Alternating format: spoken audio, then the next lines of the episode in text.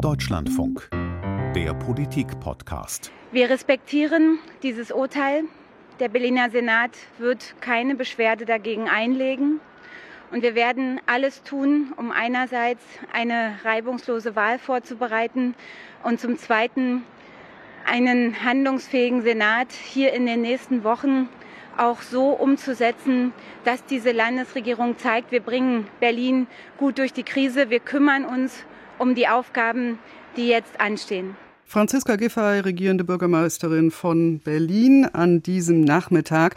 Der Berliner Verfassungsgerichtshof hat heute die Wahlen zum Berliner Abgeordnetenhaus und die weiteren Kommunalwahlen in Berlin für ungültig erklärt nach zahlreichen Wahlpannen.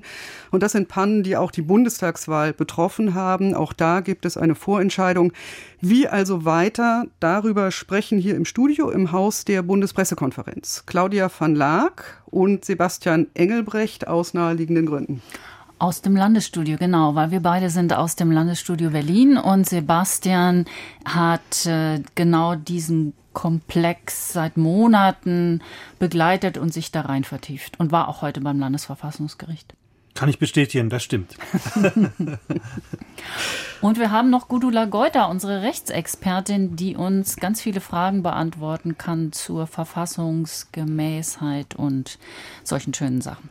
Das hoffe ich zumindest, genau. Aber fangen wir doch mal an mit der Praxis, nämlich der Frage, ich habe eben gesagt, zahlreiche Wahlpannen. Ich glaube, vieles davon können wir als bekannt voraussetzen, aber so ganz grob, was war das Schlimmste an diesen Pannen, was auch rechtlich durchgeschlagen ist? Am 26. September vergangenen Jahres, einem sonnigen Tag, mussten die Menschen oft stundenlang warten, wie man das äh, aus sogenannten Bananenrepubliken vielleicht kennt, wo dann deutsche Wahlbeobachter dabei sind, um zu schauen, dass alles nach Recht und Ordnung zugeht. Aber es war hier so wie man es vielleicht äh, in Ländern der dritten Welt kennt. Stundenlanges Warten, falsche Stimmzettel in manchen äh, Wahllokalen. Darüber hinaus wurde gewählt bis nach 18 Uhr, bis nach 18.30 Uhr, bis nach 19 Uhr, teilweise bis nach 20 Uhr, also zu Zeiten, als die Prognosen schon in der Welt waren. Dadurch wurden die Menschen also beeinflusst und haben unter dem Einfluss der öffentlichen Meinung und der ersten Wahlergebnisse dann äh, wählen müssen. Ein Chaos bei den Stimmzetteln, nicht ausreichend Stimmzettel. Darüber hinaus haben dann teilweise auch äh, Menschen, die eigentlich nur für die BVV, für die Bezirksverordnetenversammlung wählen durften, äh, die haben dann plötzlich auch für den Bundestag abstimmen dürfen. Also insbesondere also, Minderjährige? Genau, mhm. Minderjährige. Und wir könnten jetzt noch lange weiter erzählen, was passiert ist. Es war ein chaotischer Tag, an dem sechs Stimmen abzugeben waren und fünf Stimmzettel.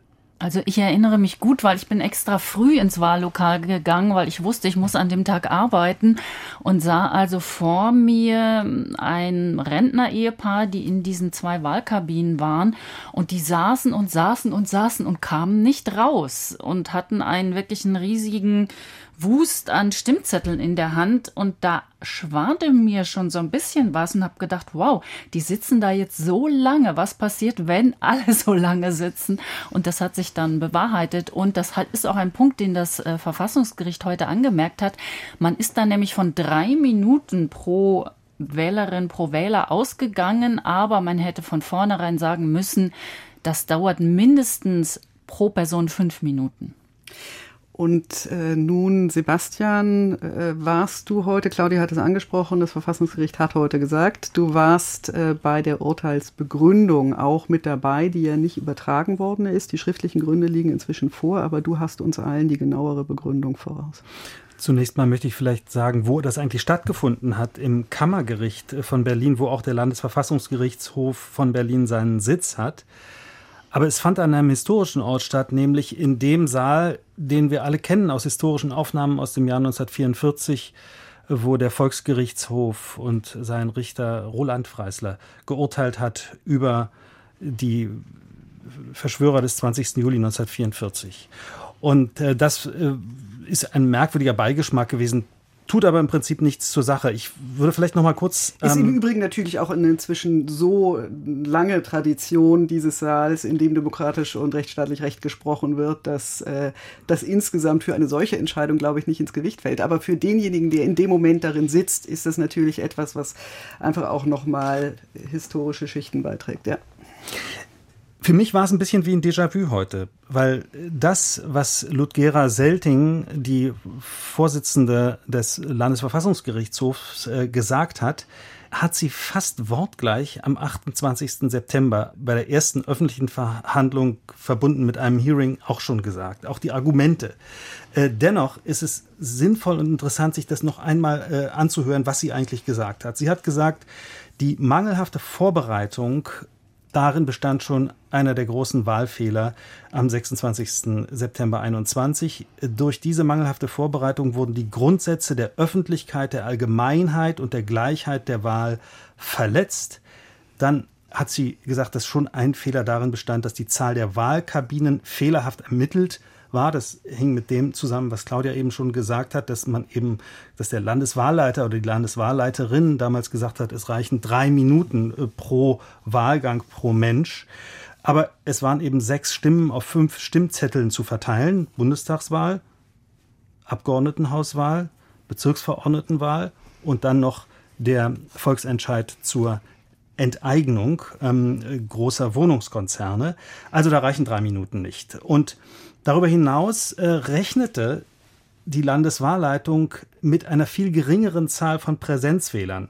Da hat Ludgera Selting eben auch gesagt, das ist auch schon ein Fehler. Es muss immer genug Kapazität an Wahlurnen und Wahlkabinen da sein, dass jeder und jede präsent wählen kann. Und man kann sich nicht darauf verlassen, dass ja genug Briefwähler äh, vorhanden äh, sind. Also da hat man ja wohl mit 40 Prozent äh, Wahlbeteiligung in Präsenz äh, gerechnet, ne? was im Zweifel jetzt äh, vielleicht Corona-Erfahrungen entspricht, aber äh, nicht unbedingt sonst früheren, früheren Wahlerfahrungen. Mhm. Das waren vollkommen falsche Annahmen. Und äh, worüber sie sich am meisten, ich hätte fast gesagt, aufgeregt hat oder was sie am meisten kritisiert hat, äh, Ludgera Selting, die ähm, Präsidentin des Landesverfassungsgerichtshofs, dass es eben Stimmabgaben gegeben hat nach 18 Uhr und das nicht irgendwo, sondern in 1090 Wahllokalen bei 2256 Wahllokalen insgesamt. Also fast der Hälfte der Wahllokale.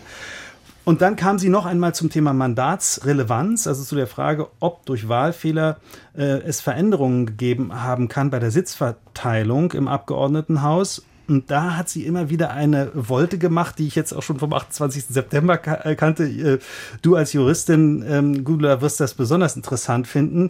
Da sprach sie vom Grundsatz der potenziellen Kausalität, also der Einfluss von Wahlfehlern auf die Sitzverteilung der muss nur konkret möglich sein, aber den muss das Landesverfassungsgericht nicht mathematisch nachweisen. ja, da, da, können wir vielleicht später nochmal ja. drauf kommen, wenn wir bei den Maßstäben sind. Das ist interessant, ne? weil das äh, gar nicht so klar ist, wie die eigentlich aussehen. Ja. Sie hat dann aber doch ein bisschen gerechnet und hat gesagt, 20.000 bis 30.000 Stimmen etwa waren potenziell betroffen von den Wahlfehlern. Das hat sie doch immerhin dann noch aufgemacht, die Rechnung. Und äh, daraus folgt, bei einer so hohen Zahl von Wahlfehlern betroffener Stimmen können wir davon ausgehen, dass es da auch einen Einfluss gibt auf die Sitzverteilung im Abgeordnetenhaus. Das sind so die Dinge, die mir am wichtigsten schienen. Schließlich, ähm, die Wahl müsse komplett wiederholt werden, weil alle Wahlkreise von diesen Wahlfehlern betroffen sein. In dem Zusammenhang ist ja interessant, dass der Volksentscheid nicht wiederholt wird. Also es ist die Abgeordnetenhauswahl. Volksentscheid ist der Volksentscheid Deutsche Wohnen Deutsche und Co. Wohnen enteignen. Co. Das heißt, genau. Mhm. Äh, aber eben auch die Wahl zur Bezirksverordnetenversammlung oder zu den Bezirksverordnetenversammlungen. Zwölf und, sind es ja. Und für den Volksentscheid würden eigentlich dieselben Maßstäbe gelten, aber... Der ist nicht angefochten worden. Mhm. Wo kein Kläger, da kein Richter. So mhm. ist es. Diese Geschichte mit dem nach 18 Uhr, ich habe gerade mit einem Wahlhelfer äh, gesprochen und habe äh, gefragt, naja, ihr konntet ja irgendwie nur zwischen Skylla und Charybdis wählen. Irgendwie musste man ja improvisieren.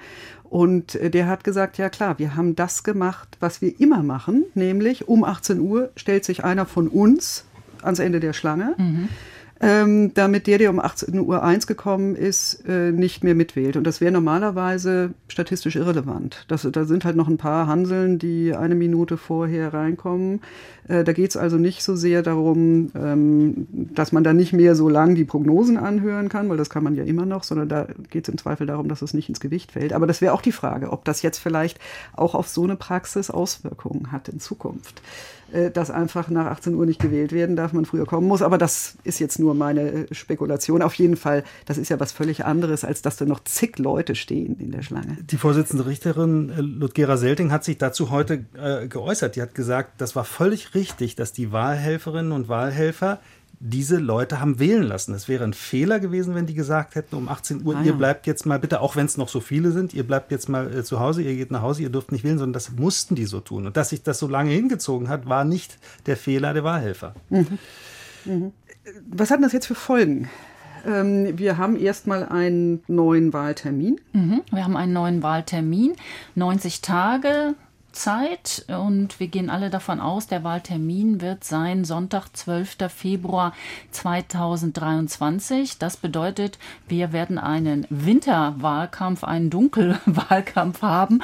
Und das ist das große Problem für alle Parteien, die im Grunde gar nicht wissen, wo müssen wir uns jetzt darauf einstellen. Ja, also sehr viel konnte man da nicht vorbereiten. Alle, ich habe mit einigen Wahlkampfmanagern schon gesprochen, die sagen, ja, normalerweise haben wir zwei Jahre Zeit.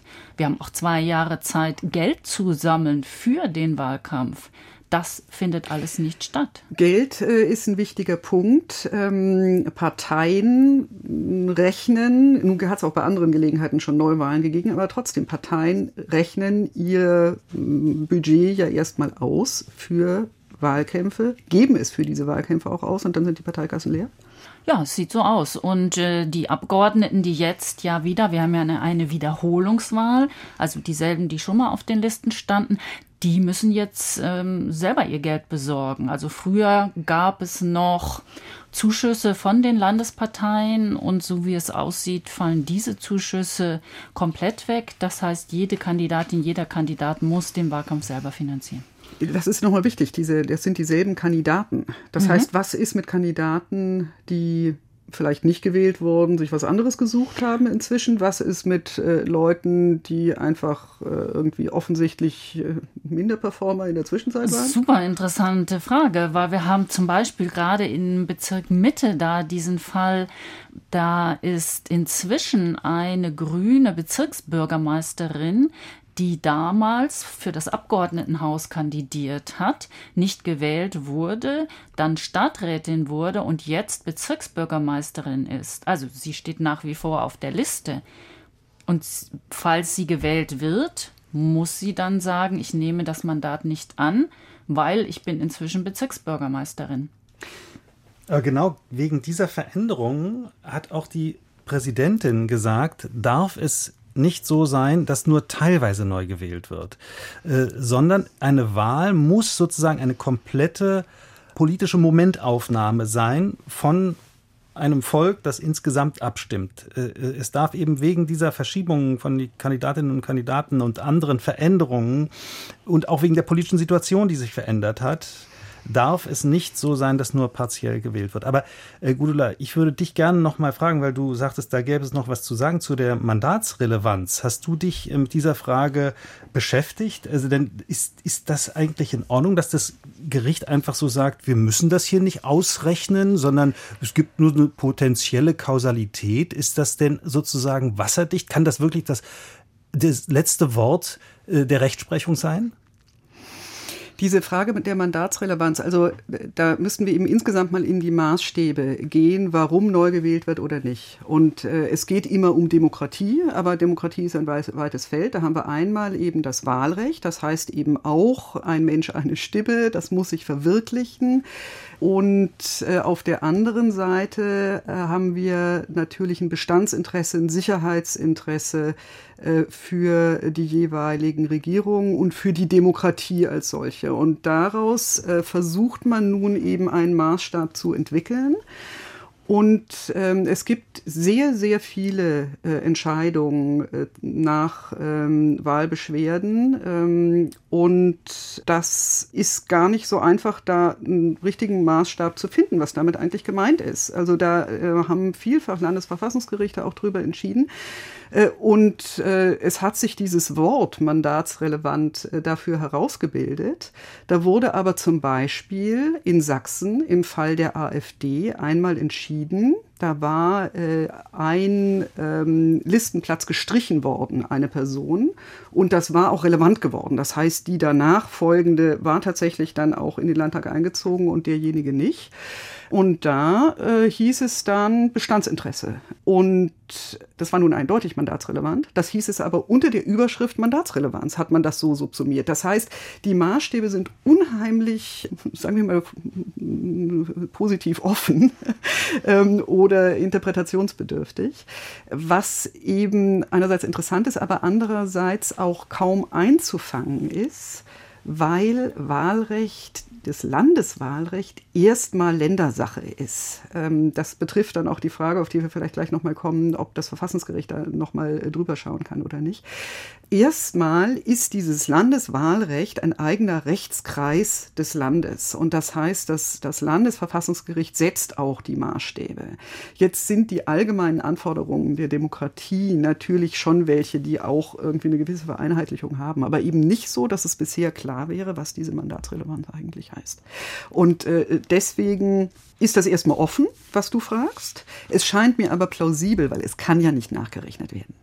Ich kann ja nur hypothetisch rechnen. Deswegen eben auch der, der hypothetische Kausalverlauf. Das geht ja nicht anders in diesem Fall. Ich kann ja nicht irgendwie alle Leute fragen, wie hätten sie gewählt. Und selbst wenn die antworten, dann weiß man nicht, ob das stimmt und ob die das, selbst wenn sie das ganz wahrheitsmäßig beantworten wollen, ob sie das nicht damals anders gesehen hätten. Man weiß ja auch zum Beispiel nicht, wie viele weggegangen sind. Also wie viele konnten oder durften in dem Fall ihre Stimmen nicht abgeben. Also eher körperlich eingeschränkte Menschen, die da schon eine halbe Stunde saßen oder die mit dem Rollator oder wie auch immer unterwegs waren. Oder einen Termin hatten. Sind sehr viele weggegangen und wir können im Nachhinein nicht feststellen, wie viele waren es eigentlich.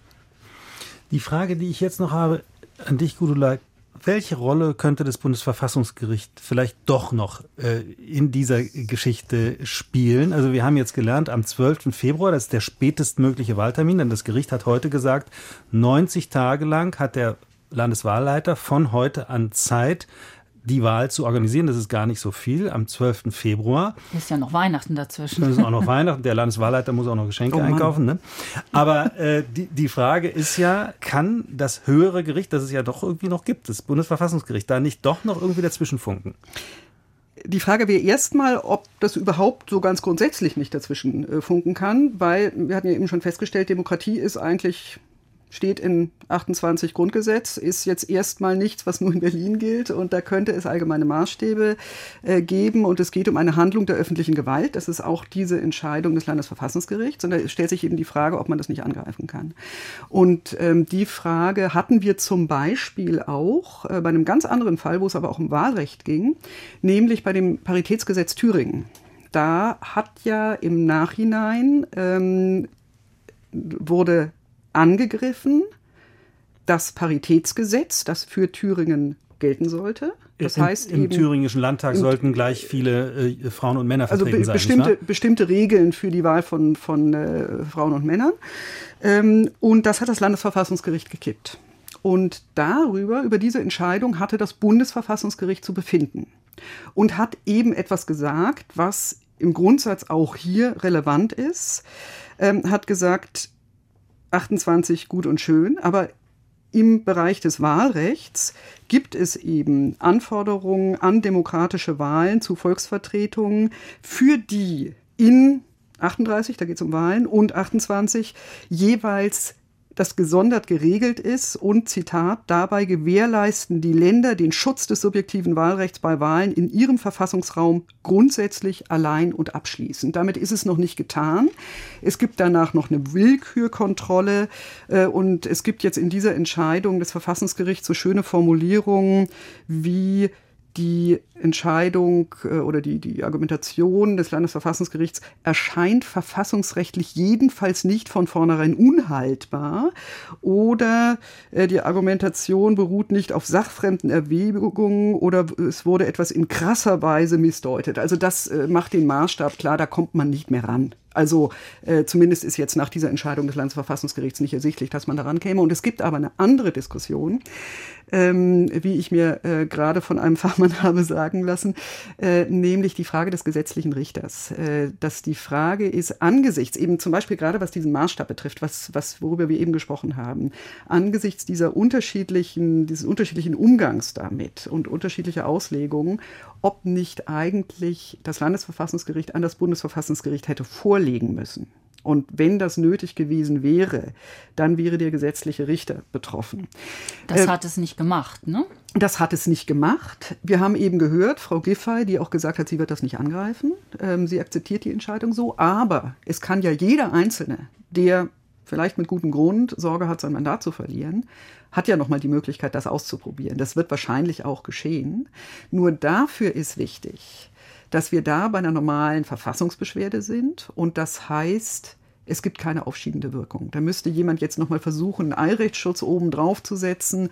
Ähm, und das würde mich sehr wundern, wenn das Verfassungsgericht hereingrätschen würde. Es ist nicht, also diese, diese ganzen Verfahren sind nicht ausgeschlossen aber so richtig wahrscheinlich ist es ja alles. Das heißt, diese Wahl ist gesetzt am 12. Februar und dann bekommen wir ja noch eine weitere Wahlwiederholung und das bezieht sich dann auf den Bundestag.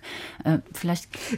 Lass uns erstmal ganz ja? kurz noch beim Land ah, bleiben. Okay. Wir waren in, in einem ganz wichtigen Punkt noch nicht zu Ende, nämlich äh, was könnte denn rauskommen? Jetzt einfach parteipolitisch gesehen? Also die große Frage ist natürlich, ähm, wie hoch wird die Wahlbeteiligung werden? Also werden nicht in, bei Wintertemperaturen und wenn es dunkel ist, also wann haben wir schon mal eine Winterwahl gehabt? Ich kann mich nicht erinnern.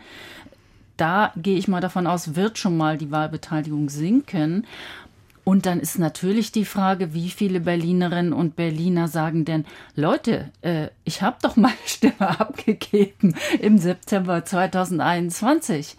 Ihr habt das jetzt verbockt. Ähm, warum soll ich jetzt nochmal dahin gehen? Also das könnte ich mir durchaus vorstellen, was zusammengenommen dazu führt, dass die Wahlbeteiligung sinkt. Ich gehe davon aus, dass sie sinkt, was wiederum auch ähm, Umfragen, Prognosen, Vorhersagen total schwierig machen, wenn wir jetzt trotzdem sagen, wir haben aktuelle Umfragen, danach hat die, ähm, haben die Grünen zugelegt und auch die CDU zugelegt. Ähm, die SPD hat verloren, aber insgesamt muss man sagen, Grüne, SPD und CDU stehen mehr oder weniger gleich auf. Man kann jetzt auch die These aufstellen, immer wenn die Wahlbeteiligung sinkt, ähm, profitieren die Ränder, die Ränder, auch in Richtung Krise, die wir haben, Energiekrise, Krieg gegen die Ukraine. Da könnte die AfD zulegen, was sie ja auch gemacht hat in den letzten Landtagswahlen. Also damit rechne ich eigentlich auch. Also es ist möglich, dass was ganz anderes rauskommt. Es ist möglich, dass äh, die gleiche Koalition rauskommt, aber mit einer anderen Führung. Und im Prinzip sind Vorhersagen kaum möglich. Na, das Einzige, was ich vielleicht wagen würde, vorher zu sagen, ist, dass es in Berlin weiter eine linke Mehrheit geben wird. Das ist schon sehr unwahrscheinlich, dass wir auf einmal eine, eine rechte Mehrheit oder eine Hat's bürgerliche in der Vergangenheit Mehrheit auch schon gegeben. Hat es, aber das sind einige Jahrzehnte, äh, ist das her. Da muss man schon in die 80er Jahre gehen. Ähm, also die linke Mehrheit, die ist ziemlich fest und auch wenn man den aktuellen Umfragen glaubt, dann können diese drei Parteien, die jetzt die Regierung bilden, das den Umfragen zufolge jedenfalls weiter tun. Aber möglicherweise dann nicht mehr mit einer Bürgermeisterin Franziska Giffey, sondern mit einer grünen Bürgermeisterin Bettina Jarasch. Wer weiß. Dann kommen wir mal zum Bund. Und ich würde mir gerne eine Frage stellen und sie auch gleich beantworten.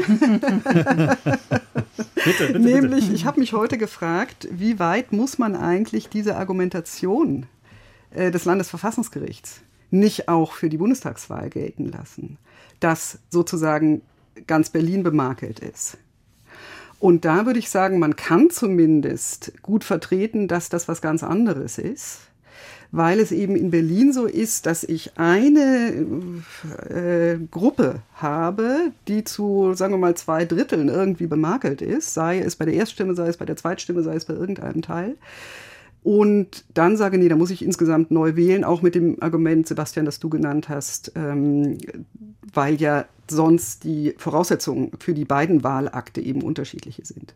Und das äh, kann man, ich weiß nicht, wie ihr das seht, ich finde, das kann man bei einer Bundestagswahl durchaus anders sehen, wo eh klar ist, dass wir nur über einen kleinen Teil der Wahlberechtigten reden. Da ist ja Berlin nicht die eine, es ist natürlich so, dass die Länder eine Wahnsinnsrelevanz auch für die Art der Sitzverteilung haben und so weiter. Aber trotzdem wählen nicht Berliner, sondern es wählen Bundesbürger.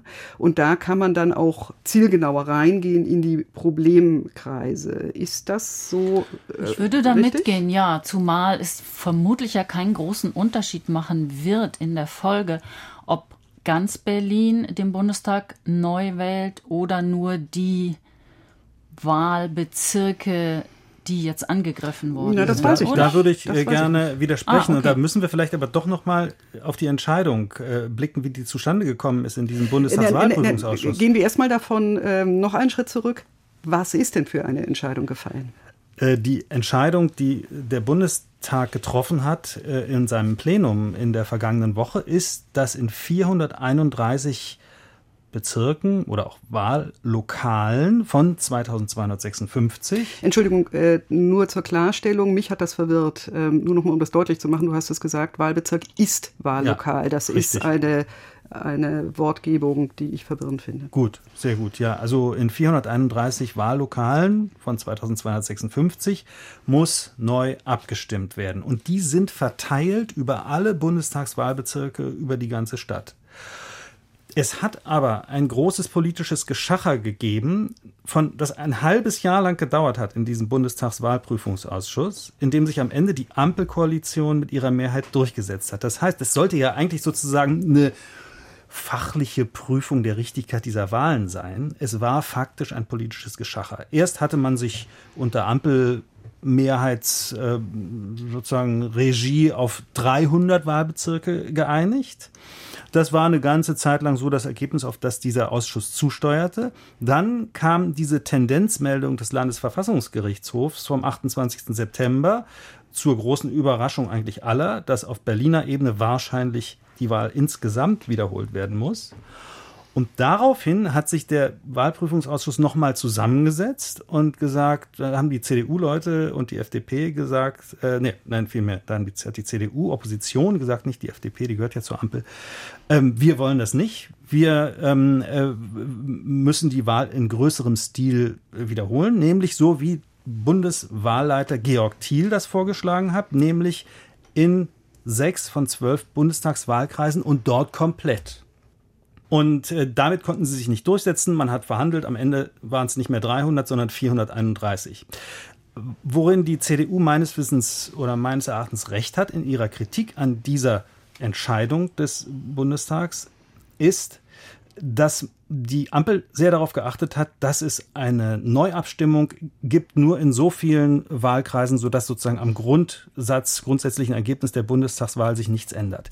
Hätte man nämlich dem Bundeswahlleiter und seiner Empfehlung, wäre man der gefolgt, hätte das bedeuten können, dass in entweder dem Wahlkreis von Frau Lötsch oder Herrn Gysi neu gewählt wird. Das hätte bedeuten können, dass Beide die Linke, mhm. dass die Linke eines ihrer Mandate verloren hätte und da die Linke nur 4,9 Prozent der Stimmen hatte äh, und nur aufgrund von drei Direktmandaten, zwei davon aus Berlin, in den Bundestag überhaupt gekommen ist, hätte das bedeuten können, dass die Linke als Ganze nicht nur ihren Fraktionsstatus verlieren würde, sondern als Ganze bis auf diese Direktmandate, die sie dann noch gehabt hätte, die übrig geblieben wären, aus dem Bundestag rausgeflogen wäre. Sogenannte also, Grundmandat. Hätte sich die, die CDU durchgesetzt in diesem Ausschuss, dann hätte das zu größeren Verwerfungen im Bundestag führen können. Aber ich finde das ja an sich schon komisch, dass wenn eine Wahl angefochten wird, auf Landesebene darüber ein Landesverfassungsgericht entscheidet, auf Bundesebene sozusagen die selbst Betroffenen, ja, ja also ja. warum ist es nicht so, dass da dann gleich das Bundesverfassungsgericht entscheidet, Gudula? Warum ist das so merkwürdig unterschiedlich zwischen Ländern und Bund? Also erstmal ähm, ist es ja ist es so, ähm, was ich vorher nicht wusste, was ich jetzt gelernt habe, dass Berlin das einzige Land ist, das dieses sogenannte einstufige Verfahren hat, wo also nur das Gericht entscheidet.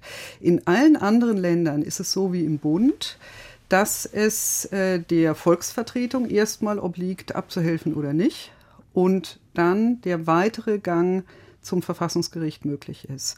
Und was ich auch neu gelernt habe, und da kann ich, falls das jemand näher interessiert, wirklich sehr empfehlen, in den Verfassungsblog zu gucken, die da äh, ein, ein Symposium aufgemacht haben, online sozusagen, mit Beiträgen, ähm, habe ich eben auch gelernt, dass das eine uralte Diskussion äh, ist. Es gab im Vorgriff zur Weimarer Reichsverfassung schon diese Überlegungen, die eben sagen, äh, will ich eine politisch geprägte Entscheidung für die Überprüfung einer solchen politischen Wahl, wo Leute dann notwendig entscheiden, die ja ein Mandat haben, die also abhängen von dieser Wahl, die in eigener Sache entscheiden und die zumindest sonst auch für ihre Partei entscheiden, wenn, wenn auch nicht über das eigene Mandat. Und ähm, da gab es, wie ich jetzt gelernt habe, schon 1888 äh, erste Empfehlungen, das gerichtlich entscheiden zu lassen. Es gab dann in der Weimarer Rechtsverfassung eine Regelung, die ein eigenes Gericht, halb politisch, halb rechtlich zusammengesetzt, dafür schaffen wollte und so weiter. Man hat sich in der Bundesrepublik dann also ganz bewusst anders entschieden und hat dieses zweistufige Verfahren ähm, eingerichtet, das jetzt aber tatsächlich umstritten ist. Und das ist eben auch nochmal interessant, das, das nachzulesen. Die Vorlage ähm, in diesem diesem Symposium, das Max Steinweiß da ähm, äh, ins Leben gerufen hat, das äh, kommt von Sophie Schönberger die so manches kritisiert, auch eben, dass vieles erst im Nachhinein überprüfbar ist, was dann ewig dauert, sodass es nicht mehr relevant wird und so weiter. Aber wenn wir uns jetzt nur mal auf das konzentrieren, was, was hier relevant ist, ähm, eben auch nochmal grundsätzlich diese Frage aufwirft über die Entscheidung in eigener Sache. Und ähm, das muss man sich schon genauer angucken. Also da gibt es einmal die Frage, warum eigentlich nicht?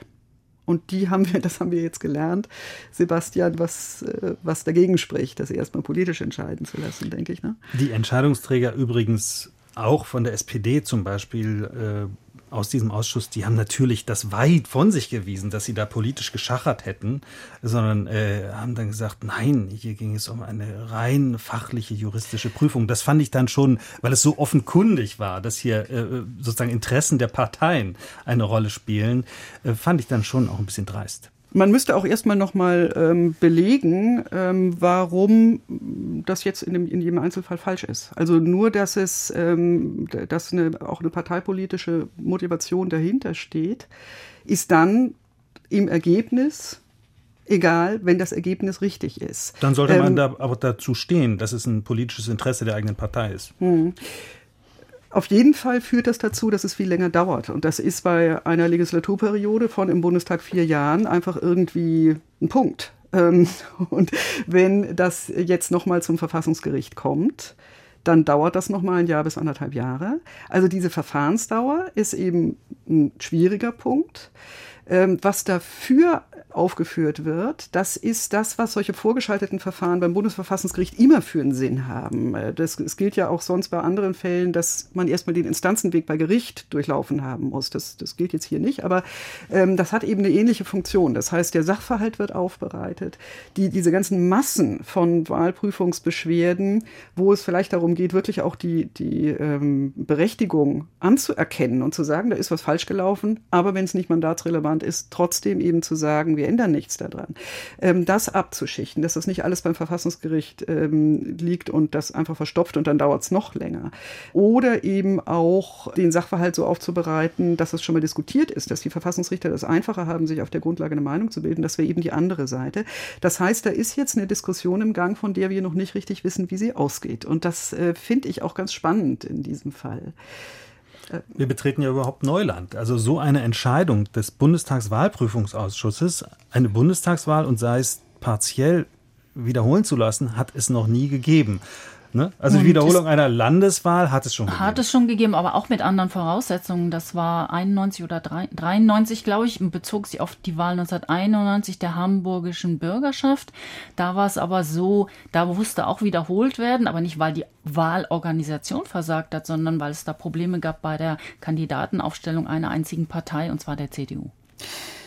Jetzt ist es äh, so, dass das Wahlrecht im Bund ja insgesamt äh, in vielfältiger Hinsicht in der Diskussion ist. Und ähm, nun ist auch das wieder in die Diskussion gekommen. Johannes Fechner ähm, hat sich für die SPD ähm, bereit äh, erklärt für Gespräche über die Frage.